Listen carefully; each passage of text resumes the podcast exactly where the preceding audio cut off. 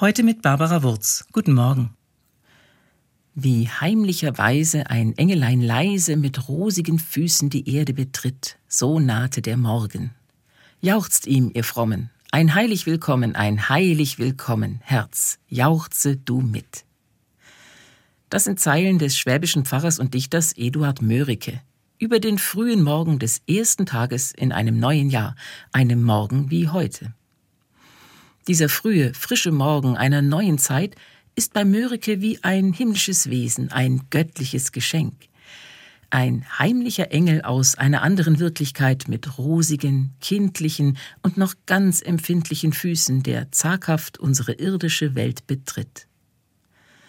Ich lese dieses kleine Gedicht gerne zum Jahresanfang und gleichzeitig zögere ich, die Nachrichten im Radio zu hören, die jetzt im Anschluss ja auch gleich kommen, nach meinem kleinen Impuls.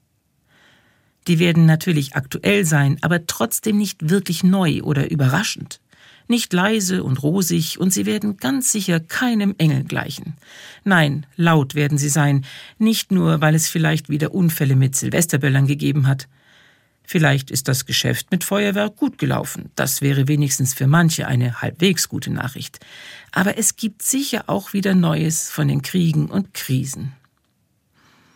Wie heimlicherweise ein Engelein leise mit rosigen Füßen die Erde betritt.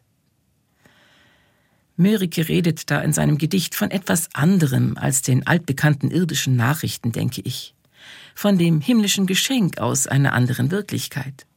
Gott schenkt den neuen Tag, und der besteht eben nicht nur aus den alten Nachrichten, sondern vor allem aus unberührter Zeit, die noch ganz rein ist und nicht vergiftet von Hass und Gewalt oder Katastrophen.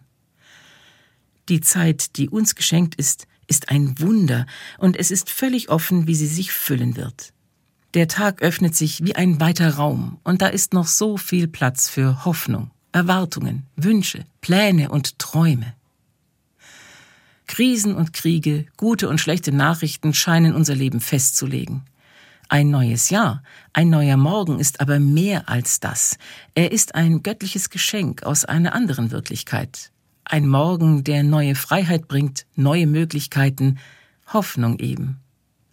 Deshalb mit Mörikes Worten, jauchzt ihm, ihr Frommen, ein heilig Willkommen, ein heilig Willkommen, Herz, jauchze du mit.